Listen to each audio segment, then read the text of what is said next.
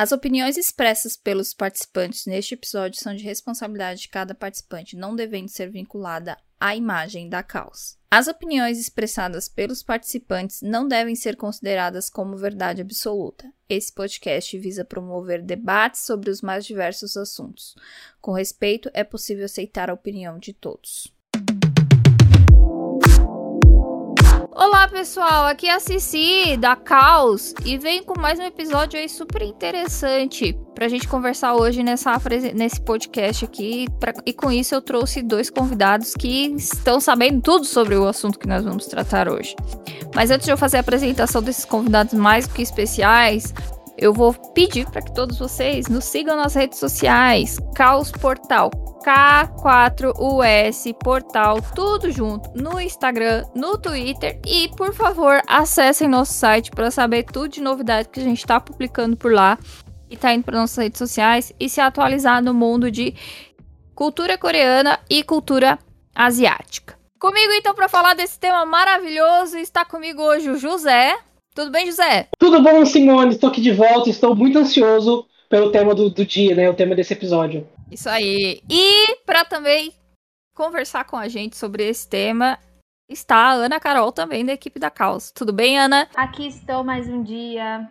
Oi, pessoal, eu sou a Ana Carol. É um prazer estar de volta e o tema de hoje promete, tá? É, isso aí. O tema de hoje, olha, foi escolhido a dedo. A gente tá gravando esse episódio um dia após a premiação do Oscar. E nós não poderíamos deixar de pegar o gancho da, de, do filme Drive My Car, que foi um dos indicados na categoria de melhor filme, melhor filme internacional, melhor direção e melhor roteiro adaptado, que venceu ontem a categoria de melhor filme internacional, e trazer aí um pouco sobre esse assunto dessas indicações e prêmios de filmes asiáticos de uma forma geral e que tem ganhado aí tanto sucesso e tanta repercussão aí, principalmente nos últimos três anos. Vale lembrar uhum. que o Drive My Car é o primeiro filme japonês indicado à categoria de melhor filme, o que já é um feito por si só. Infelizmente não ganhou, infelizmente não ganhou, mas vê-se aí uma luz no final do túnel muito bacana. José, conta pra gente aí da sinopse, conta pra gente um pouquinho sobre o filme, por favor. Gente, Drive My Car é um filme bem simples, na verdade, apesar dele ter 2 horas e 58 minutos. Aviso vocês aí que ficaram aí, talvez, né, é, com vontade de assistir. Aviso que é 2 horas e 58 minutos de um filme que acontece muita coisa, não é parado, não. Então, se prepara psicologicamente aí, faz xixi antes da play, não assiste bebendo refrigerante nem nada, que você vai querer pausar. Ou pausa também, vê o filme como se fosse uma série, vê uma hora por dia, porque né, não tô aqui para dar regra de como ver filme em casa para ninguém. Mas, basicamente, Drive My Car é um filme sobre um diretor de palco, de teatro, é, que ele sofre uma experiência traumática logo nos primeiros 40 minutos do filme, e a gente acompanha ele ao longo é, dessas outras duas horas ali, lidando com esse problema, ao mesmo tempo em que ele está organizando uma nova, uh, uma nova apresentação de um espetáculo que ele ficou famoso por esse espetáculo, ele apresentou esse espetáculo muitas vezes, e agora ele foi chamado para fazer uma nova montagem e no cargo de diretor de palco de, dessa produção. É, e no meio desse filme todo, a gente vai ter intriga, a gente vai ter morte, é, a gente vai ter muito sexo. Apesar de não ter ganhado, que foi uma pena, porque a gente tá adorando ver essas produções asiáticas ganhando o mundo aí, tirando todo mundo aí do sério por estar tá levando várias, é, vários, vários prêmios em, em várias premiações. Essa foi a primeira vez que um filme japonês foi indicado em melhor filme, o que nos leva a questionar, né, se o Parasita aí, nosso grandioso vencedor de 2020, abriu as portas de vez para o reconhecimento de desses filmes asiáticos. Sempre bom a gente lembrar que o Parasita foi o primeiro filme de língua não inglesa a vencer a, a maior categoria da noite, né, que é a categoria de melhor filme do ano em 90 anos de premiação. E o próprio Parasita, ele é um ganhador não só de Oscars, mas também outras premiações. Eu tava até agora antes do, do do de começar a gravação do podcast, estava dando uma olhada nas, nas premiações que o Parasita ganhou e foi muita pre, é, premiação bacana, Globo de Ouro e outras mais.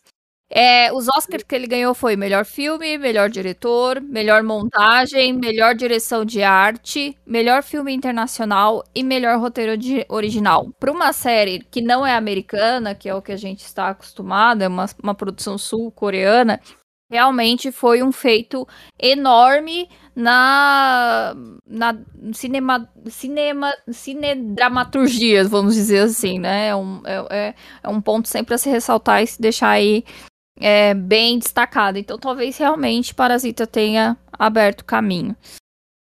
Uhum. É, e assim, a gente não tá. Eu sei que né, quem acompanha o Oscar há muito tempo, né? É, a gente não tá querendo dizer que esse reconhecimento começou agora, tá? A gente tá falando que isso veio com Parasita. A gente tá falando especificamente de categorias grandes, né? O que são categorias grandes? As quatro principais da noite: melhor filme, melhor diretor, melhor ator e melhor atriz principal. Porque, né, ao longo desses anos, né, a Ásia como um todo, né, porque a Ásia é um continente gigantesco, com diversos países, muita gente lembra da Ásia, né, só China, Japão, Coreia, mas é muito mais que isso. É, tem participações, seja diretamente né, nas produções, ou até mesmo de pessoas que são descendentes é, asiáticos, que estão lá indicados, às vezes ganhou. É, e tem algumas produções que até ganharam prêmios muito significantes, como a Viagem de Chihiro, lá em 2003, é, né, como melhor animação daquele ano. Mas essa questão de, de, de, a gente ver categorias principais, ao menos dando indicações para filmes asiáticos, e isso começou depois de Parasita. É, e o que a gente vai discutir aqui nesse episódio é que se Parasita realmente ele foi um divisor de águas, é, para isso acontecer, ou se isso é uma soma de vários fatores. Concordo com o José e a gente também precisa destacar que antes do Parasita, várias outras produções também chamaram atenção aí, tá? É, a gente tem Old Boy, que é um filme lançado em 2003, um de mistério e ação, que fez um tremendo sucesso na Ásia, mas que também foi indicado ao, ao Critics' Choice Award de melhor filme estrangeiro. Além dele, nós temos um famosíssimo aí, que eu acho que é o pessoal que, não sei se curte um pouco de terror, com drama, romance, mas eu já ouvi muito falar desse filme, que é A Criada, que foi lançado em 2016. Ele foi indicado a várias premiações, incluindo o BAFTA de cinema, como melhor filme estrangeiro, é, filmes, é, premiações da Ásia também, como Asian, Asian Film Award e por aí vai. É uma produção eu não sei se ela é coreana ou se ela é japonesa, se ela tem um pouco dos dois ali no meio. Mas eu sei que é um filme bastante famoso e uma galera que curte cultura asiática com certeza já deve ter visto este filme. Outra produção também que fez barulho foi Okja, que pelo simples fato também de estar na Netflix e de tratar de um assunto muito interessante, ele é um filme sul-coreano-americano lançado em 2017 pelo mesmo diretor de Parasita. Então a gente assim, por aí já tem noção um pouquinho do sucesso que ele fez.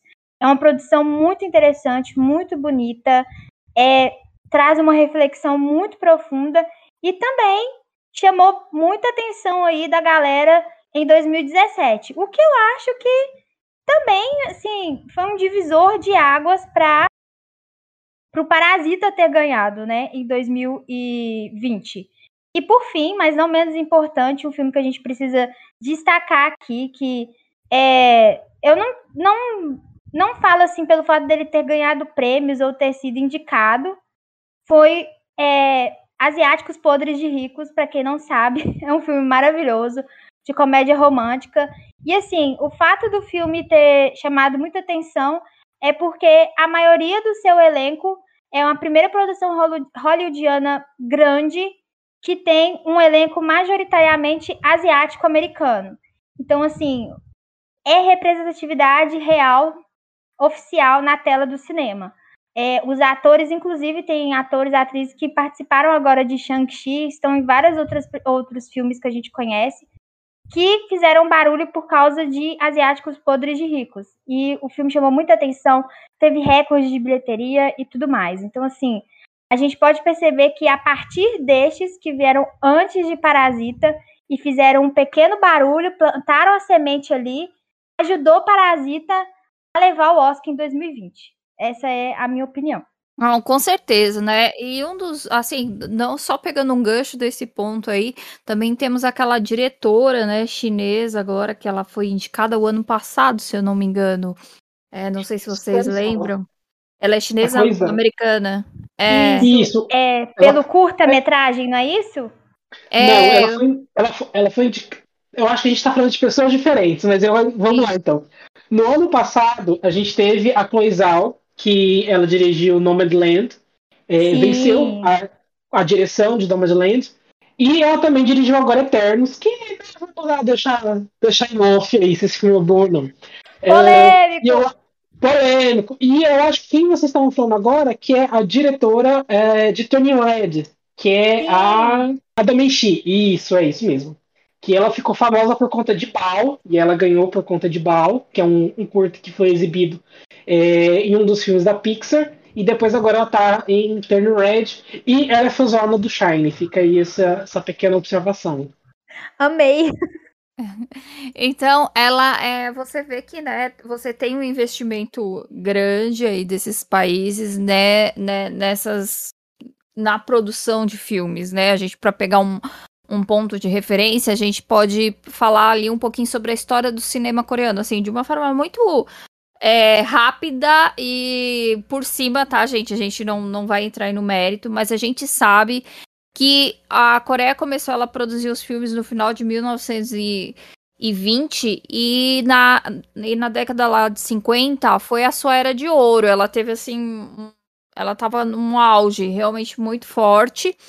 É, contudo, veio a ditadura militar ali nos anos de 1960, que como a gente sempre sabe, né, a ditadura militar impacta sim negativamente nas produções audiovisuais, porque muito desses atores, diretores, produtores, roteiristas acabam sendo boicotados e aí restringidos da sua liberdade de falar sobre determinados assuntos. E é isso é, consecutiva, é, consecutivamente acaba impactando na produção de uma obra. E por conta da ditadura também tinha leis que impediu a criação de estúdios e filmes independentes, então acabam deixando de ter investimento, aí você vê também uma defasagem.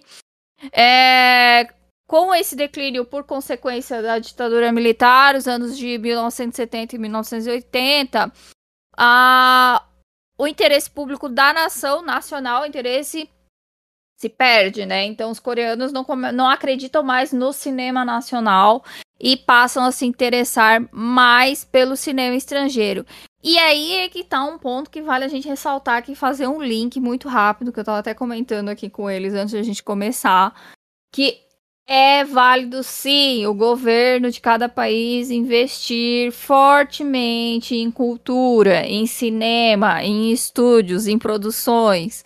É, a, os Estados Unidos só é os Estados Unidos e Hollywood hoje porque eles têm anos de investimentos em cinema e o governo nunca negou isso. É, o Brasil já teve seu auge do cinema e hoje vamos falar que está passando um período não tão legal assim, porque a gente sabe que foi cortado uma série de investimentos aí para o cinema nacional, o que é uma pena porque nós temos excelentes diretores, excelentes produtores excelentes roteiristas que deveriam sim estar competindo por grandes premiações, como já aconteceu no passado, mas que recentemente, aí nos últimos, pelo menos nos últimos 10 anos, me corrijam se eu estiver errada, a gente não teve notícias de um filme que pudesse chegar perto de uma premiação grande. Eu acho que o único, a último, último conversa que a gente teve foi muito por cima, foi o Bacurau, que até o diretor do, do Parasita, Bong Joon, tipo, elogiou muito o, o diretor de, do, de Bacurau, os dois são amigos, inclusive, então você vê, assim, que a classe em si tem um respeito muito grande, mas não adianta, gente, precisa de investimento público, precisa de interesse do governo, e aí Isso é que importa e é a nossa mensagem hoje em, em, em defesa do cinema brasileiro. Aproveitando o gancho aí do podcast do Oscar. E, e, também falando um pouquinho dessa coisa muito bacana que é a gente tá da diversidade, de, de incluir outros povos nessas, nessas, nessas premiações.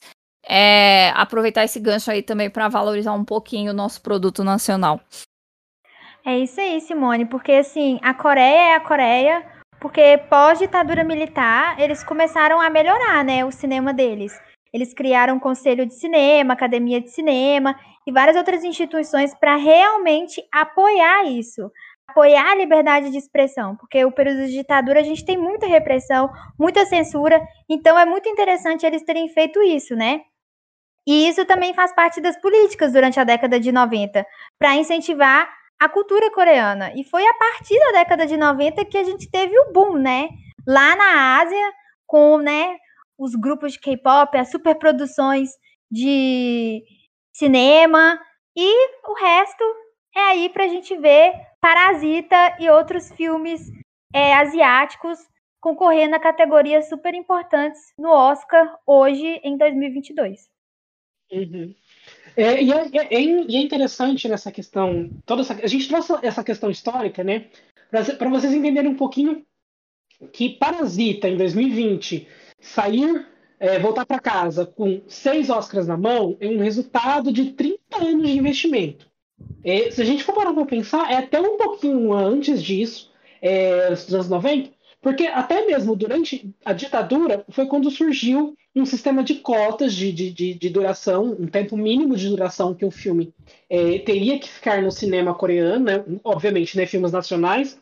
É, e ao longo dos anos, é, lá em 85, a gente chegou no que eles consideram como ápice desse tempo, em que o tempo mínimo de exibição de um filme na Coreia do Sul era de 146 dias praticamente metade de um ano é, esse filme ele teria que ficar é, ali em exibição.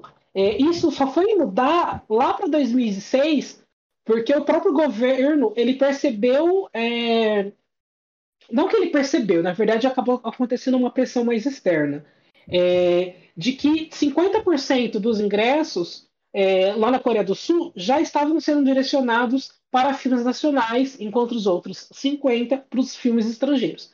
E aí acabou rolando uma certa pressão externa, em especial dos Estados Unidos, e essa cota acabou, mudou, acabou mudando.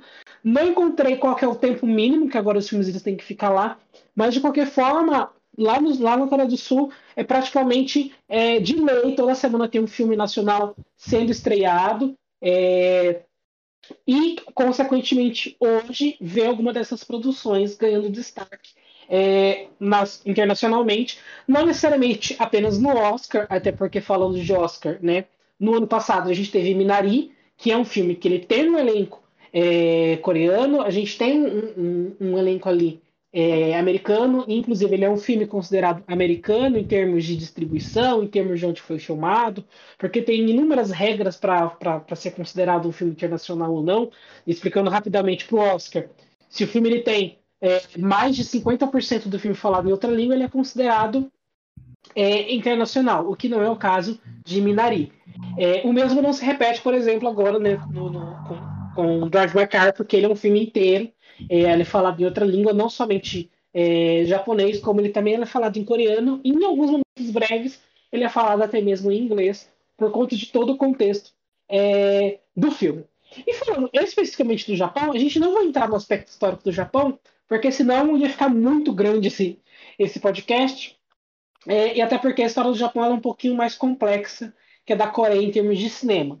Mas a gente pode falar aí é, que antes da virada do século, né, da virada do milênio, o Japão já estava chamando atenção por grandes produções, produções que se perduram até hoje. A gente pode falar ali, um dos principais exemplos é Godzilla, né, que é um filme ali que ele surge é, depois das explosões da bomba de Hiroshima e Nagasaki.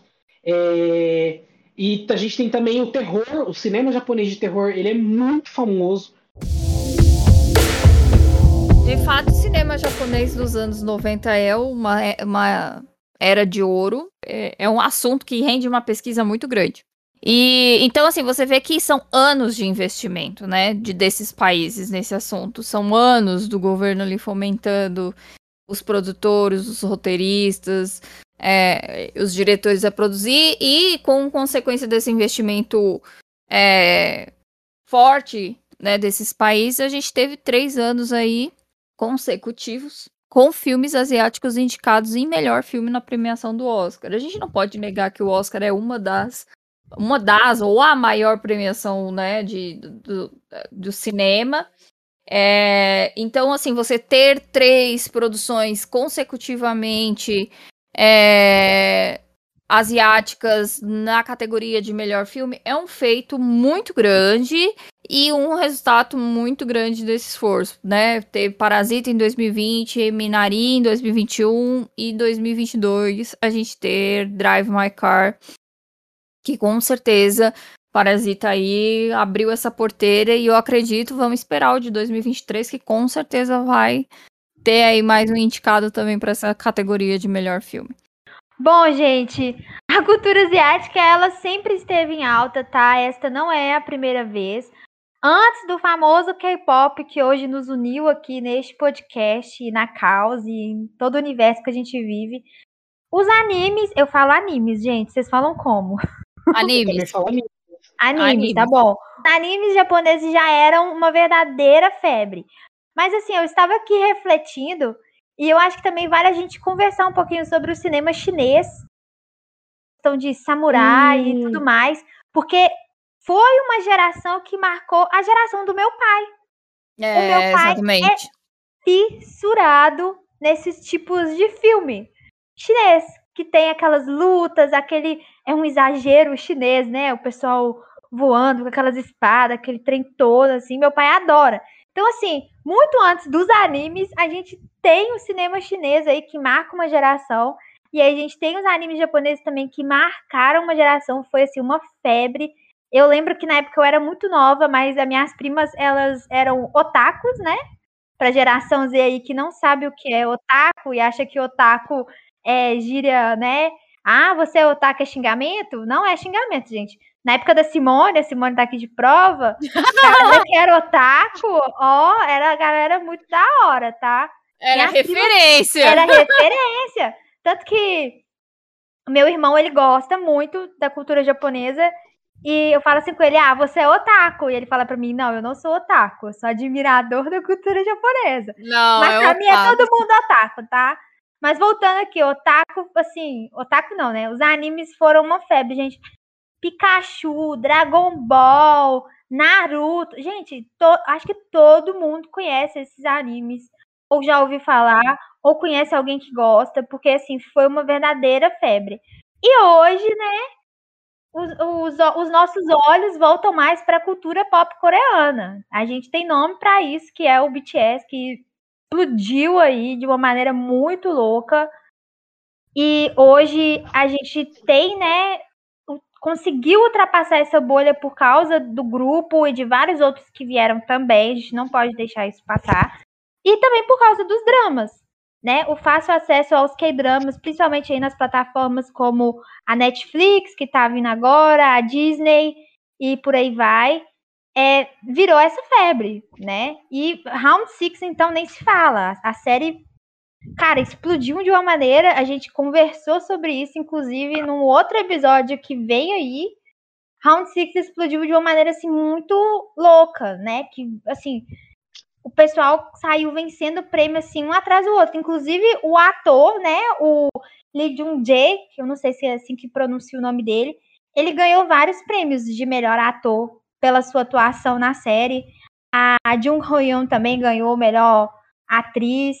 E assim, gente, a série foi um estouro e fez barulho aí mesmo e fez mais gente conhecer a cultura asiática, não só Parasita. E é isso, sabe? É é sucesso.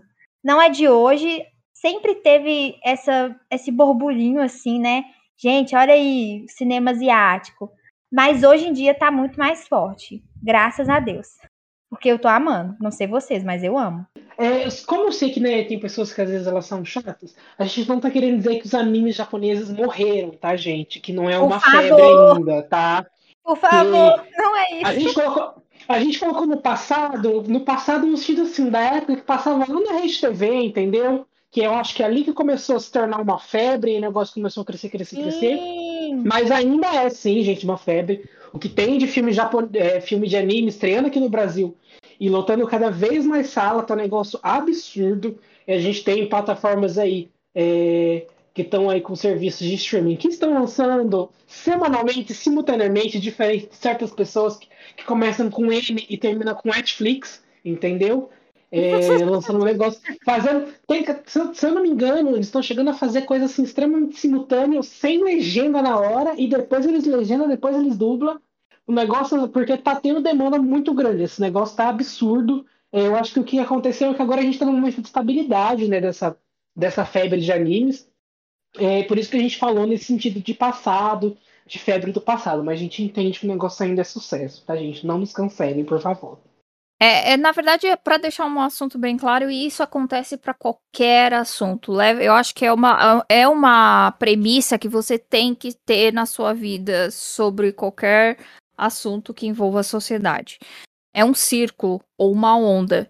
Então, determinado assunto vem, sobe, faz aquele alarde e ela tem um período que ela dá aquela baixada normal o que, que, é a diferença? A diferença é que no Japão, no, na China, né, na China, na verdade, aconteceu esse boom dos filmes chineses, foi antes da, da Revolução Chinesa, porque eles tinham muito investimento, e aí depois com né, um partido assumindo, teve um certo boicote e tal, e agora eles estão abrindo de novo, por exemplo, a gente já tá vendo umas produções chinesas aí atingindo 2 bilhões de visualizações, umas coisas assim meio absurdas. Talvez não tenha chegado aqui no Ocidente ainda, mas é coisa de tempo para chegar. Então o que você vê, na verdade, é aquela onda. Vem, faz o alarde, aí abaixa. O que acontece nesses países é que o quê? Durante essa baixa, ele não para de investir. Entendeu? Ele continua investindo, justamente por quê? Porque ele sabe, esse, essa, esse, o, os países asiáticos, eles têm muito essa mentalidade de, de organização governamental, de que eles é, planejam tudo para longo tempo, né? Não, não planejam pensando daqui a quatro anos, eles planejam pensando daqui a 30, 40 anos. Então eles continuam os investimentos, mesmo quando dá essa baixada normal, que é, que é, um, é um efeito normal da, da, da sociedade. E aí, quando ele volta, ele volta mais alto ainda. Por quê? Porque tá, tá fundamentado tá fomentado ali, tá é com base, entendeu? Não se perdeu a criação, não se desestimulou, não não não não não, não se perdeu tempo em investimento. Então, assim, a, é, agora a gente pode dizer assim, nos anos 90 teve o boom dos animes, aí depois pa um pouquinho, agora tá tendo boom de novo, e vai ser assim sempre. Sempre vai vir remodelado, sempre vai vir reformado. E com muita coisa nova aí conquistando espaço, porque eles não param de investir. Eu acho também, Cici, que isso também tem muito a ver com o comportamento das gerações, né? Exato. Tipo, eu cresci é, quando eu. É, foi mais ou menos em 2008, 2007, por aí. Tipo, minhas primas aderiram, era um movimento. Tipo assim. Sim. Cara, ser otaku era um movimento. O pessoal tinha aquelas orelhinhas era todo um movimento, assim, que, pô, a galera curtia muito. E aí, quando chegou a minha vez, né, que na época minhas primas gostavam, chegou a minha vez, não era tanto assim. Eu não tinha muitos amigos que assistiam e tudo mais. Só que agora, na geração do meu irmão, né, meu irmão ele tem 14 anos, eu não é tanto igual era a época das minhas primas, mas tipo assim, eu fico, nossa, cara, como assim, tipo, todos, eu também não sei se é porque é a bolha, né? Mas, assim, quase todos os amigos dele, é, amigos, amigas, amigues, todo mundo, assim, ele. Todo mundo gosta, sabe, de anime. Todo mundo assiste, todo mundo comenta. Ele fala, nossa, eu tô em tal grupo, assim, a gente tá comentando sobre tal anime que tá lançando e tal. E eu fico assim, caraca, que legal. Não é aquele estilo de vida que tinha na época, mas mesmo assim ainda tá fomentando, sabe? Ainda tem aquele burburinho, ainda tem o pessoal comentando, assistindo e consumindo. Eu acho isso Normalizou, né? Sim, normalizou. É, uma, um dos destaques dessas gerações agora, essas novas gerações, vamos dizer, vamos falar gerações, né, gente? Porque eu, por exemplo, aqui eu tô na casa dos 30 anos. Então, por exemplo, você fala com um adolescente de de 11, 12, 13, 14 anos. É uma geração nova que tá vindo aí.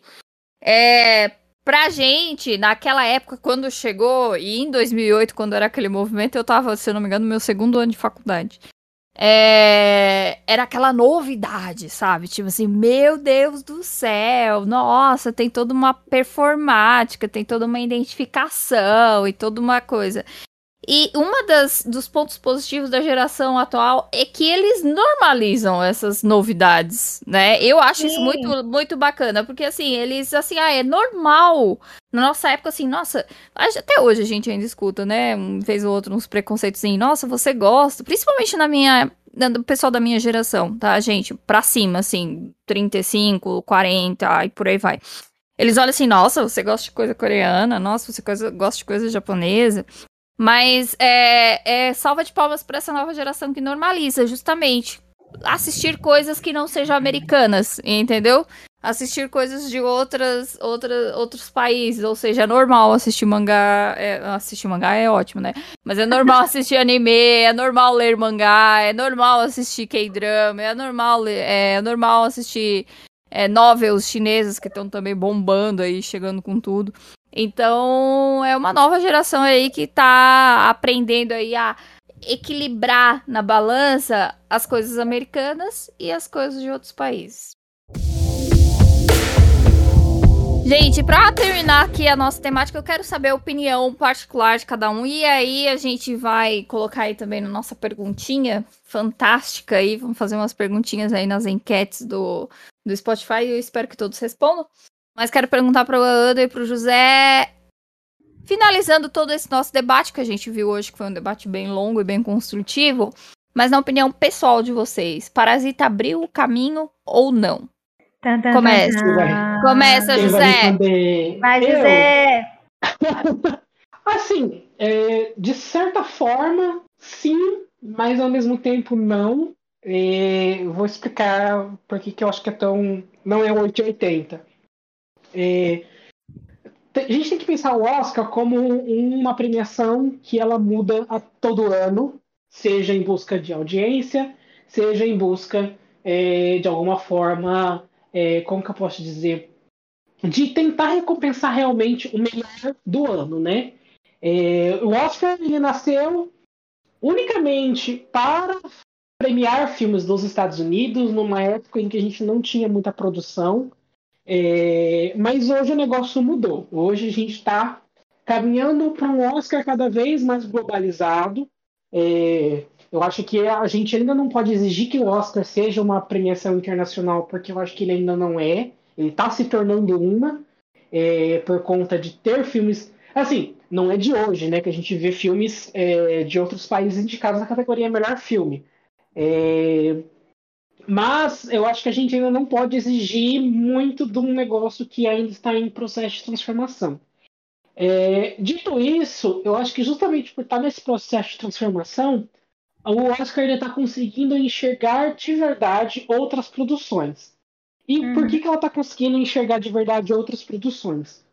Porque os votantes estão mudando. A gente tem ali. É, a gente teve por muito tempo, na verdade ainda é, né? Uma academia formada por, se não me engano, 9 mil membros, de 9 a 10 mil membros. A gente não tem esse número 100% divulgado. É, entre 9 e 10 mil membros, formado majoritariamente ainda é por homens brancos, homens cis, homens é, mais velhos, que diz muita coisa do que o Oscar é por conta disso. É, mas, ao mesmo tempo, principalmente ali depois da época do Oscar So White, né, que foi o movimento que a gente teve ali é, das pessoas reclamando do porquê que nós não temos pessoas negras ali. Enfim, o Oscar começou a trazer novas pessoas para a academia. É, inclusive, fica uma curiosidade: toda vez que você ganha e você ainda não é votante, você se torna votante. É, então, ali a galera de Parasita se tornou votante. É, e eu acho que isso faz muita diferença. Por isso que eu falo que, de certa forma, Parasita abriu o caminho. É, obviamente, eles são poucas pessoas ali dentro de muita gente ali que a gente não né, não são muitas pessoas amarelas. Mas de certa forma, esse pessoal tá lá é, dentro dos votantes, eu acho que faz uma certa diferença na hora de você indicar, na hora de você votar. É, e tem também uma outra questão é, que vai muito além disso, né, de, de ser indicado ou não, que é toda essa questão de campanhas, né? Todo filme tem uma campanha, todo estúdio quando ele ele ele porque para quem não sabe não é simplesmente assim, ah, o senhor Oscar, vamos, vamos personalizar. O senhor Oscar tá lá no cinema, gostei aqui desse filme, vou indicar, vou pôr no, nos indicados. Não é assim que funciona. São os estúdios que submetem essa produção ao Oscar. Inclusive, são os estúdios que sugerem é, é, a, a, categoria que esse filme merece ter destaque. Então, assim, olha, eu tô aqui. O que aconteceu meio que bizarramente agora com um canto. É, o, a, a, música que a Disney é, submeteu a ser indicada não foi We Don't Talk About Bruno, por isso que ela não foi indicada. Foi uma outra. É, e aí, se a gente não tem um estúdio com uma boa presença dentro de Hollywood, com muito dinheiro dentro de Hollywood, não é, não tem como a gente é, conseguir fazer com que esse filme seja indicado. Então tem muitas produções é, incríveis que nunca vão ver o Oscar, nunca vão ser sequer indicados porque não tem essa presença para ser indicado. A gente teve, por exemplo, Parasita foi porque a gente tem, teve entre aspas um país inteiro investindo num filme numa campanha que eu acho que foi fenomenal, que foi uma campanha, eu acho que na verdade ela foi até foi para além do estúdio, né? Porque eu, eu lembro que quando chegou a, a, a, época do Oscar em si, o filme já tinha conquistado já algum, um certo público, já tinha conquistado ali é, como que eu posso dizer, a torcida, porque eu lembro que todo mundo estava torcendo para Parasita. Eu acho que não, não foram daqueles anos em que ai, podia ter ganhado filme tal. Não, acho que não foi. Eu acho que foi, foi um consenso de todo mundo que aquilo ali era o melhor filme e que era muito significativo esse filme vencer. Eu é... também acho, José, só te cortando aí um pouquinho, que, igual uhum. você falou, a divulgação que eles fizeram foi tão boa que chegou Sim. no dia do Oscar, você falava assim, cara, se a academia não dá o Oscar de melhor filme para Parasita, eles vão estar tá roubando para outro estúdio, porque assim, eles varreram todas Sim. as premiações. Foi e, surreal. E foi, muito, foi, e foi, muito, e foi muito interessante, assim, pensando especificamente no Brasil, que Parasita antes do Oscar, ele meio que foi um pouco nichado, no sentido assim, de pessoas que já gostavam de produções coreanas, ou até mesmo pessoas que já gostavam de Oscar e tudo mais, já tinham visto tudo mais. Mas depois de toda essa exposição do Oscar, o filme ele ainda conseguiu sobreviver ali por um bom tempo, que isso é uma das coisas que eu acho que o Oscar ele ainda é fantástico, ele ainda é essencial, que é dar sobrevida para filme. Filmes uhum. que não que sequer iriam estrear em determinados lugares, eles vão para o cinema porque o filme ganhou é, o Oscar, ele ainda serve muito como uma vitrine de, olha, não, esse filme aqui, ele ganhou o Oscar de melhor filme, então ele deve ser pelo menos alguma coisa. Eu posso não gostar, mas eu tenho que assistir isso aqui para entender o porquê que é de melhor filme. É, dito tudo isso, né, esse grande TCC aqui que eu falei, vocês não estão vendo, mas eu estou em pé, eu não empolguei, fiquei em pé.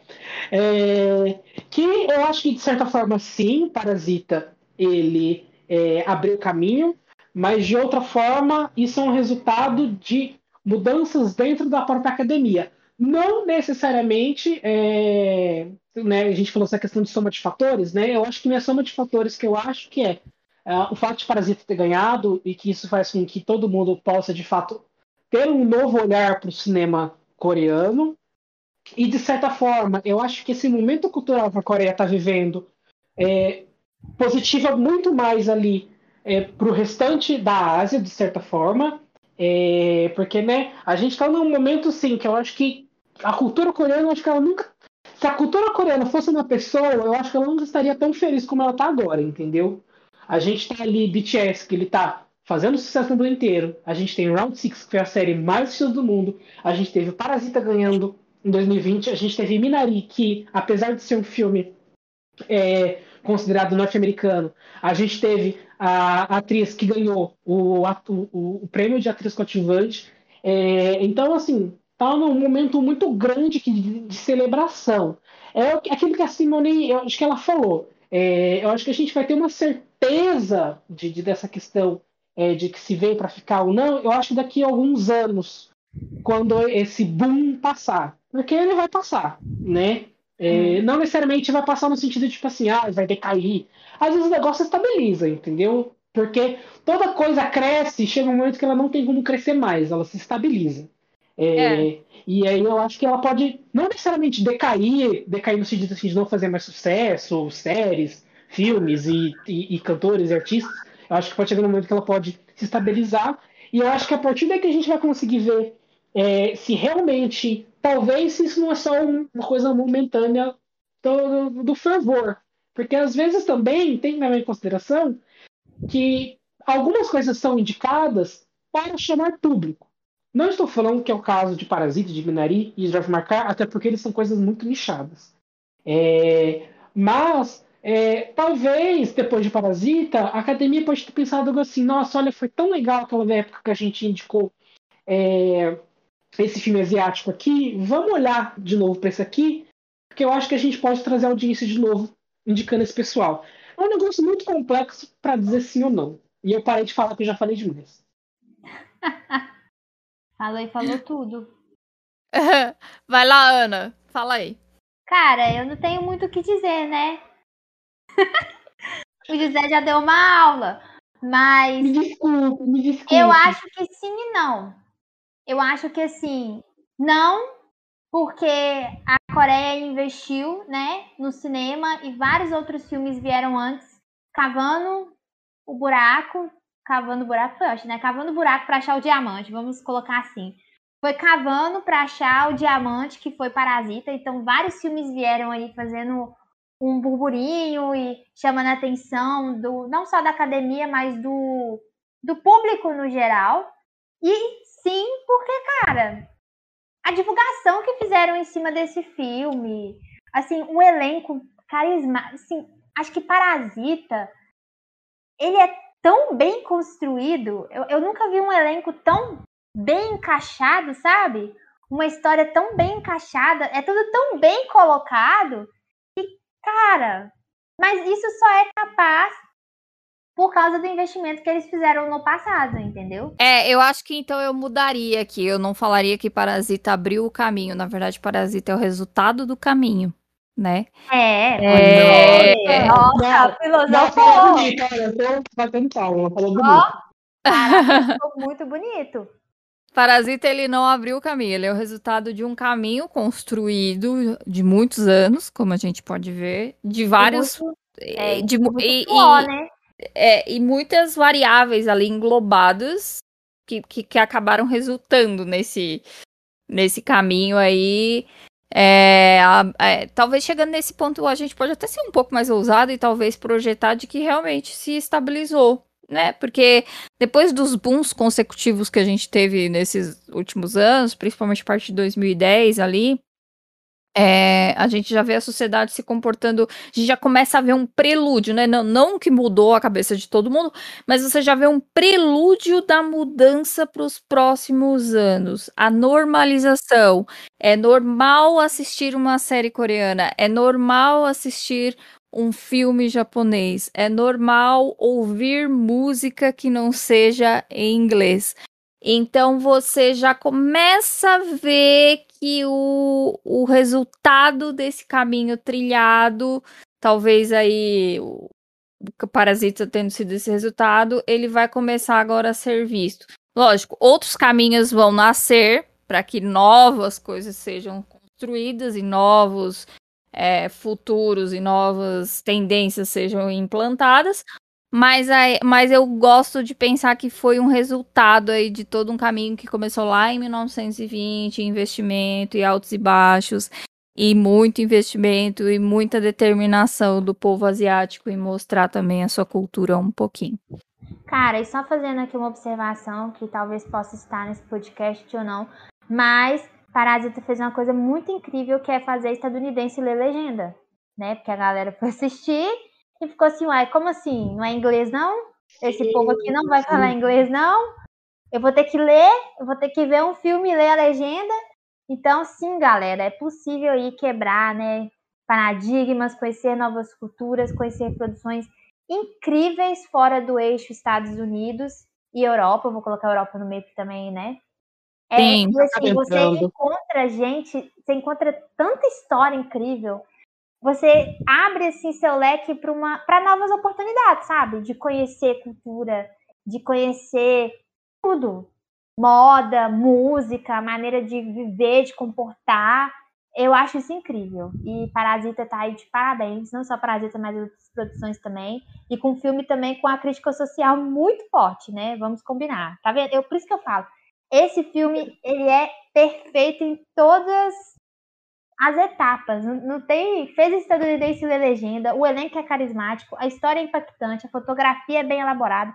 Assim, ganhou o Oscar. Cara, fala sério, muito bom. A nota é 10. Uhum. Pode continuar, Simone. É, e, só não, só só continuando só essa linha de raciocínio, né, dessa questão de você conhecer uma nova cultura, uma nova jeito de vestir, uma nova de um, um, um novo jeito de viver, entre aspas, é, essa questão da, da, da, conexão que você tem com essas, com essas produções é, é, se reflete ali de, de, de, de maneiras assim é, inimagináveis.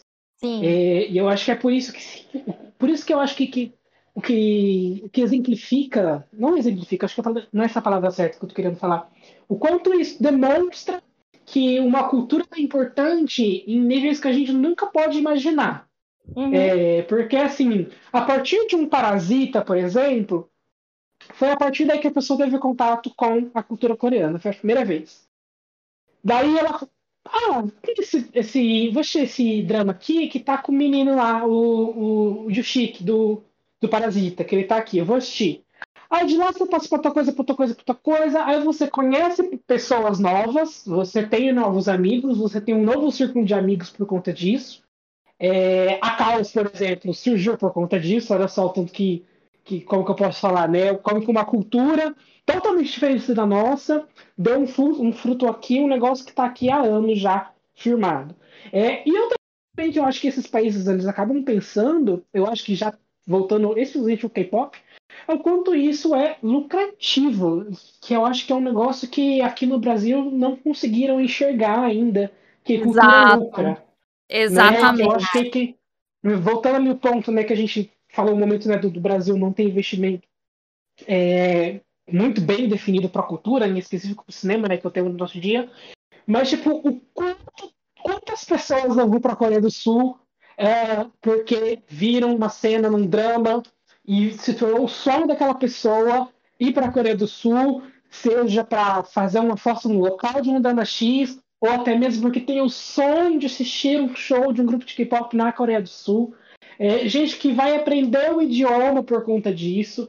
É um negócio que, que se expande muito e que é muito lucrativo e que, infelizmente, muitas, praticamente muita gente né, não consegue enxergar isso é, em específico aqui no Brasil, né, a gente está cada vez mais sucateado culturalmente, apesar de a gente ter alguns editais que estão ajudando a dar um respiro aí para quem acompanha, né, sabe que tem alguns editais que dão um certo respiro, mas ainda não está perfeito. Então a mensagem deste aqui é invistam em cultura, é, invistam no cinema, é, porque o Oscar, no final das contas, ele acaba sendo só um, uma, estátua, uma estátua de um cara pelado dourado. Porque uhum. eu acho que as coisas que. Que obviamente, né, ele traz muita coisa positiva, mas eu acho que, que o resultado que você tem quando você investe em cultura é um negócio que não dá para você mensurar, porque ele ultrapassa mesmo até mesmo a barreira cultural, né? Ele vai para a economia, vai para a sociedade e por aí vai. É, eu acho que fica aí várias lições, inclusive tema para um próximo episódio, porque essa questão aí do quanto a Coreia do Sul arrecadou com esses investimentos é matéria para um podcast próprio que a gente tem que desenhar e escrever, viu? É, uhum. que vai ficar, porque realmente é o que acontece. Mas o que a gente leva disso tudo é de fato isso de que investimento em cultura é o melhor e o Oscar tá aí abrindo os olhos para a gente ver que coisas diferentes tão, tem, são legais. E é isso. Normalizem o que é diferente. Normalizem assistir uma série tailandesa. Normalizem assistir uma série chinesa. Pode ser que você não goste? Tudo bem, normal. Tem várias séries, séries americanas que a gente às vezes não gosta. Mas normalizem assistir o diferente. porque isso vai nos trazer mais frutos, mais conhecimento, mais integração entre as, entre as pessoas, mais amor, mais paz, mais tudo, gente. Só coisa positiva. Olha, gostei muito do papo de hoje. Hoje foi um papo assim mais diferentão do que a gente costuma fazer aqui no podcast da Caos. Quero agradecer imensamente o José. José, muito obrigado por você estar aqui hoje fazendo esse trabalho maravilhoso pra gente. Muito obrigado por estar aqui novamente e provavelmente vou estar no próximo, no próximo, no próximo, no próximo. E aí, sempre que eu vou falar isso, o próximo que for lançado eu não vou estar aqui, eu tenho certeza absoluta. Anota o que eu tô falando. É, Ana, muito obrigada também por estar aqui com a gente em cada episódio, começando essa caminhada dessa nova série aí, dessa nova temporada de podcast, fazendo parte aí ativamente. Brigadão por você estar aqui. Eu que agradeço pelo convite, eu espero poder voltar. Eu sei que eu vou voltar, haha, espero. Mas, muito obrigada desde já pelo convite. É só me chamar que eu venho, tá? Ótimo. E é isso, gente. Mensagem de hoje é: normalizem ver, ouvir, ler coisas diferentes, coisas de outros países. É normal, tá? Nós vivemos tudo no planeta Terra, então por que que ficar com esse preconceitozinho bobo aí de consumir material que não seja inglês. É, consumam, faz bem. É, expande a mentalidade expande seu conhecimento. Acho que essa é a principal mensagem que eu quero deixar para todo mundo hoje. E é isso. Um beijão e até o próximo episódio. Tchau! Beijo, tchau, tchau!